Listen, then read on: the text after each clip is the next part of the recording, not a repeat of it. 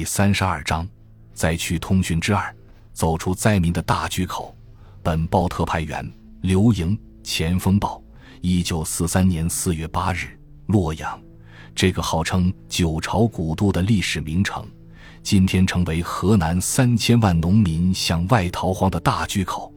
由于开封已经沦陷，黄河已经改道，在黄河新道西岸的邙山岭上，日本兵已经建立了可以抚郑州之背的桥头堡。河南半壁河山。都化作了遍地烽火和遍地饥馑的人间地狱，只有从洛阳到西安，还有一段铁路通向西省，通向大后方。于是，成千累万的灾民便像热锅底的蚂蚁一样，从四面八方向洛阳汇聚，希冀冲出死亡圈，让火车把自己带到可以活命的地方。几个月来。这个灾民的大巨口，处处为哭声、呻吟声所笼罩。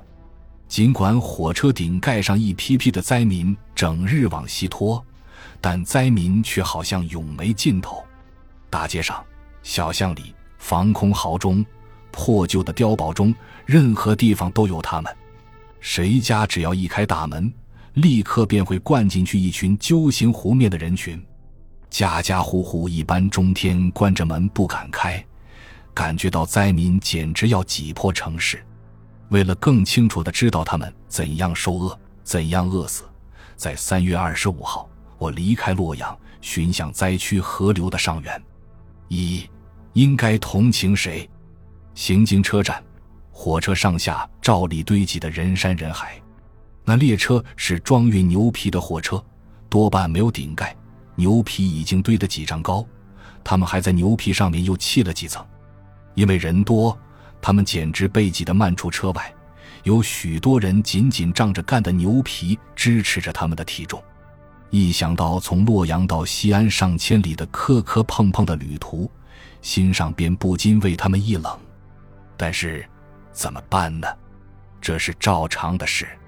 他们身下做的牛皮。也许正是他们自己饲养过的牛，也许他会保佑他们不从车上摔下来吧。时间正是下午，距火车开行还需等一夜零半天，但他们却非常拘谨而认真地坐着，连解手都不敢轻易下来。他们害怕稍不留心，火车便会飞去。有人喘吁吁地跑回来，手里掂着破棉袄，他们大约是刚从古董市场回来。他最后的财产没有的这机会卖掉，车上的家人还正空着肚子，一节停着的车厢正卸麦子，麦包的四周有十几支枪在游走着，而几丈远的外面坐着几乎上千的女人和小孩，他们眼巴巴地望着贱货露出的粮食，准备等搬完后去扫。有的因为伸手捡拾面前几颗麦子，立即吃了几皮带。我注视着尘埃中寥寥无几的麦粒，心想：如果平均分的话，每人未必能分到一颗，但结果会因此抢得就地打滚是靠得住的。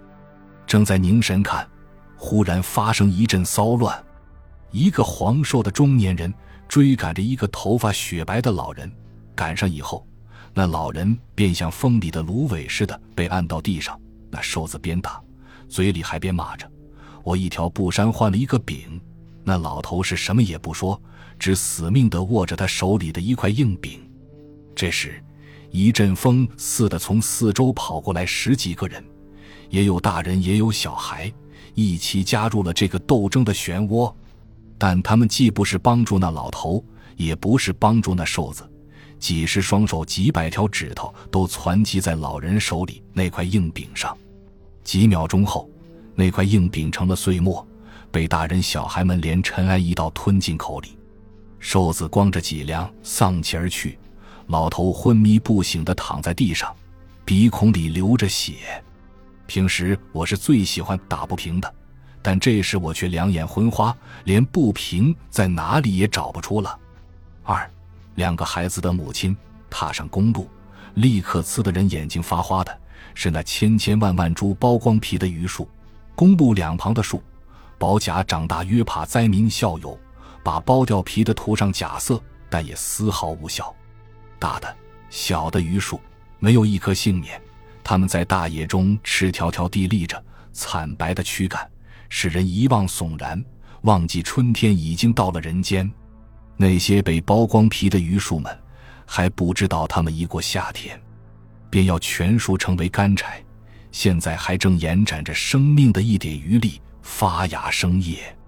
如果不和这浩劫一道说，但来看这些树的话，实在觉得它们可怜得很。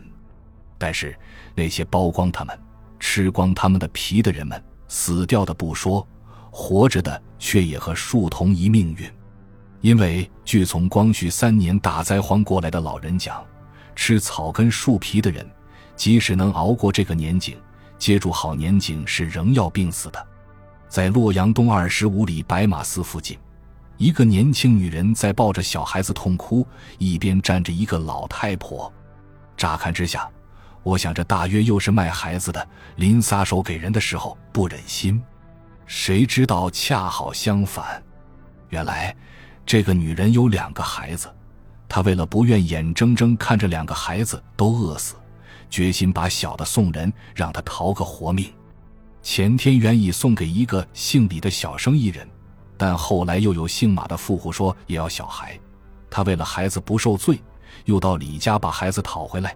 但讨回来后，这个姓马的富户又不要了。中间当初是由一个老太婆介绍的，现在这个孩子的母亲是哭着非让他抱走不可。出发的时候，我特地换了几十元的单张钞票。意思是，作为买路钱，遇着太凄惨的事情时，可以骗骗自己的感情。这时便给了他几块钱，乘势走开。没走多远，便看到前面一个人，脚步踉跄，左右摇摆，两步紧，一步慢，且走且停，且停且走。一会儿趔趄到公路的右边，一会儿又趔趄到公路的左边。我想，一定是个醉汉。待越走越近。才看出是一个女人，她的后面跟着一个小孩，有三四岁，也瘦得东倒西歪，游魂一般跟着行走。很显然的，母亲已经没有照顾她的知觉。走到眼前一看，才发现那女人的怀里还竖着一个一岁多的小孩，眼看便要坠下。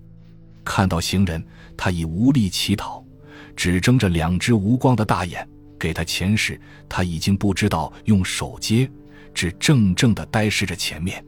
几十步以外，我还看到他好像一棵风里的弱草一般东倒西歪地走着。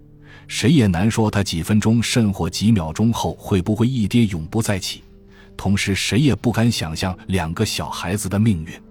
三披散出地面的黑发，虽然已经到了春天，但因为一连刮了几天东北风。气候仍然非常冷，在自行车上，我不时地动手擦鼻涕，风沙劈头盖脸地打着行人。路一段段延长，灾民也逐渐加多，三五成群地在路旁瑟缩着。他们都是觉得已经到了春天，把破袄换成黑馍吃掉的，却不料天气也专和穷人的作对。这几天又冷得跟冬天一样。从一井铺到偃师，我看到三个死尸在马路旁边。一个是头发已白的老头，不知谁把他的衣服都剥掉了，脸向下伏在路边的麦田里；有一个就在公路的边缘，一只干瘦的黑狗正在啃食。